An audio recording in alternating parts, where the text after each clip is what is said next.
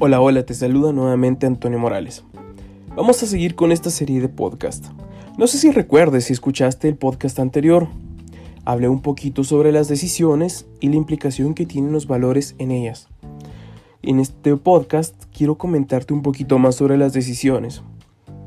Cuándo una decisión es correcta, cuándo incorrecta, cuáles son las implicaciones de una posible decisión, qué tienes que tomar en cuenta tú para tomar una decisión. Ahora bien, vamos a empezar. Muchas veces hablamos de que estamos tomando una decisión no necesariamente correcta, porque no nos trajo el resultado esperado, porque nos llevó a cometer un error, porque, porque, porque, porque, porque, y tenemos muchos, muchos porques intentando justificar por qué no fue una buena decisión. Pero si más bien en lugar de preocuparnos que fue una mala decisión, nos preocupamos por el hecho de que podemos aprender de esa mala decisión, qué logramos aprender, qué ganancia obtenemos de esa mala decisión. O bueno, de esa decisión incorrecta, para no verla de mala forma. Si nosotros nos preocupamos por eso, sabremos qué cosas no debemos hacer en un futuro, qué estamos obteniendo de eso. Pero si todo el tiempo estamos golpeándonos contra la pared, dándonos golpes de culpa porque no, no era la decisión correcta, porque cometí un error, definitivamente no vamos a aprender más nada y nos vamos a estancar en esa decisión, inclusive podemos llegar a paralizarnos y tener miedo de tomar decisiones. A muchas personas no les gusta tomar decisiones, le huyen a eso. Por eso es que muchas personas prefieren estar trabajando todo el tiempo en un puesto operativo ¿Por qué? Porque se evitan estar tomando decisiones. Entonces, ¿tú prefieres tomar decisiones o no? Y de hecho, con el simple hecho de que tú estés escuchando este podcast, ya tomaste una decisión. Con el simple hecho de que tú hayas pensado qué vas a hacer mañana, ya estás tomando decisiones. O más bien, si tú no quieres decidir, estás tomando una decisión, estás decidiendo no decidirte. Así, es un juego de palabras. Decides no decidirte. Tal cual.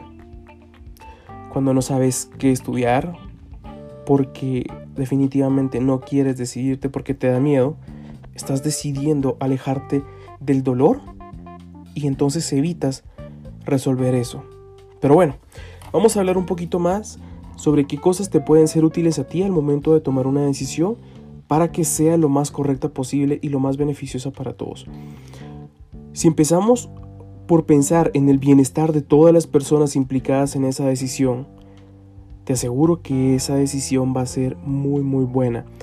Si nos enfocamos solamente en lo que nos va a beneficiar a nosotros, puede que allá después tengamos un conflicto interno o con las otras personas que están involucradas en esa decisión, con las otras personas que pueden salir afectadas con esa decisión. También, te repito, si tomas una decisión que no te funcionó, no te martirices, no estés todo el tiempo dándote golpes de pecho, lamentándote. Mejor piensa qué puedes aprender de esa decisión. ¿Por qué? Porque hay ciertas variables que a pesar de que tú planees muy bien lo que vas a hacer, de que tú pienses muy bien, hay ciertas variables que tú no controlas. Hay ciertas cosas que definitivamente se salen de tus manos pues bueno, te pueden sacar del plan que estás tramando. Entonces, te repito, no te martirices porque hay cosas que definitivamente no puedes controlar. Y como te dije al inicio, si las decisiones que estás tomando se apegan a tus valores, ya sean valores personales, valores empresariales, valores culturales o familiares, dependiendo cuáles sean las afectaciones de esas esas decisiones y cuál sea el entorno, el contexto en el cual va a afectar eso, pues puedes utilizar ciertos valores y criterios para poder evaluar si esa decisión va a ser buena o mala. Obviamente teniendo en cuenta de, nuevamente las variables. Variables que probablemente tú no puedas manejar porque no están en tus manos. Ojo, recuerda que una decisión buena o mala, pequeña o grande, puede afectarte en el mismo momento que la estás tomando, como puede afectarte mucho tiempo después, muchísimo tiempo después. Por ejemplo, una persona que se decidió estudiar eh, para médico, pues estudió hace 10 años, 5 años, 3 años, 20 años y aún sigue siendo médico. Es una decisión que le afectó para muchos años. Y te aseguro que tú has tomado en algún momento de tu vida alguna decisión que al día de hoy todavía te está afectando. Y al decir afectando no me refiero a que te esté dañando, sino que aún estás siendo inmiscuido en ese entorno al que te llevó esa decisión. Muy bien, sigamos. Templanza. La templanza es muy importante. Si tú tomas una decisión estando muy, muy, muy motivado, pero sí motivadísimo y feliz y tal, pues vas a actuar muy, muy, muy precipitadamente al tomar una decisión.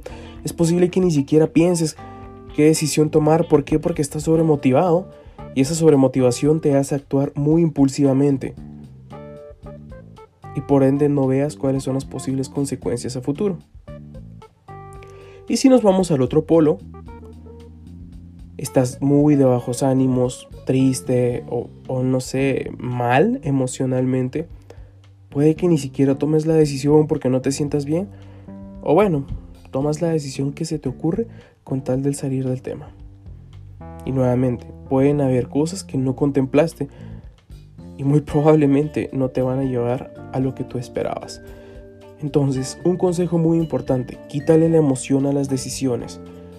Porque si tú lo haces desde la templanza, desde un punto medio, sin polarizar tus emociones, al quitarle las emociones es mucho más probable que pienses con la cabeza fría, que analices en realidad las cosas, si te va a convenir o no tomar esa decisión, si le conviene a la empresa o no tomar esa decisión, si le conviene a tu familia. Ahora bien, si no lo haces desde la templanza, como te dije antes, puedes tomar decisiones o muy a la ligera o muy precipitadamente. Otro consejo muy, muy, muy interesante. Involucramiento absoluto. Tienes que involucrar a todas las personas, a todas las personas que necesites. Y no te digo, pregúntale a todo mundo porque cada persona te va a dar una respuesta distinta, cada persona te va a dar un punto de vista distinto y lo más probable es que te confundas. Pero caemos a lo primero que te decía. Si involucras a todos, estás velando por el bienestar de todos. Y también es cierto de que no siempre le vas a agradar a todos. Pero mientras más cumplas con esas personas, mucho mejor te vas a sentir tú y una mejor decisión puede salir de todo ello. Y algo más, por favor, no tomes una decisión si solo tienes dos opciones. Eso se convierte en un dilema. No sabes ni siquiera qué hacer. Tampoco te digo llénate de opciones, ¿por qué? Porque tampoco vas a saber qué camino tomar. Es como cuando te sobreinformas de un tema o eres ignorante en un tema. Cuando no sabes nada de un tema o te sobreinformas, hay mucha influencia allí. Te aconsejo tener al menos tres opciones, cuatro, cinco opciones en las cuales tú puedas decidir qué hacer.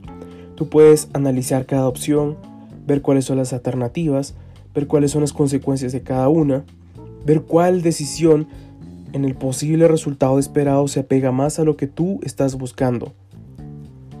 Puede ser que al tener más opciones, tú tengas un abanico más grande de opciones secundarias y en las cuales tú puedas también tomar acción.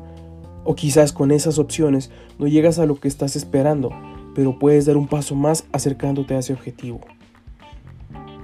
Entonces, si tú tomas en cuenta todos estos puntos que te comenté, bienestar de todos, no te martirices, las variables que están involucradas, tus valores o los valores del contexto, que utilices la templanza para tomar las decisiones, que tengas al menos tres opciones, que involucres a todos los interesados y que recuerdes que una decisión te puede afectar en este momento o mucho tiempo después, entonces puede que te acerques más a tomar una decisión adecuada a lo que buscas.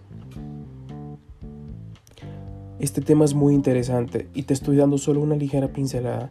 En los siguientes podcasts te voy a hablar un poquito más de todo esto para que tú puedas seguir profundizando en este tema. Hay inclusive carreras completas doctorados, maestrías en toma de decisiones. Las grandes empresas suelen entrenar a sus directivos para que tomen decisiones. Y decisiones en segundos. Porque no siempre vas a tener tiempo de tomar una decisión dos, tres días después. Hay decisiones que tienes que tomar en el momento. Pero recuerda, tu cerebro es tan potente que tú puedes hacer todo ese proceso que te comenté en cuestión de segundos. Así que nada, yo me despido de ti nuevamente. Te saludo Antonio Morales. Recuerda que vamos a seguir con estos podcasts miércoles o jueves. Los puedes escuchar eh, la previa en mi Instagram. También voy a estar subiendo los enlaces donde más lo puedas escuchar en Spotify y en otras plataformas. Y pues sería un gusto que me sigas en mis redes sociales. Cualquier duda o comentario, pues bienvenido sea. Y que tengas un excelente día. Gracias por escucharme.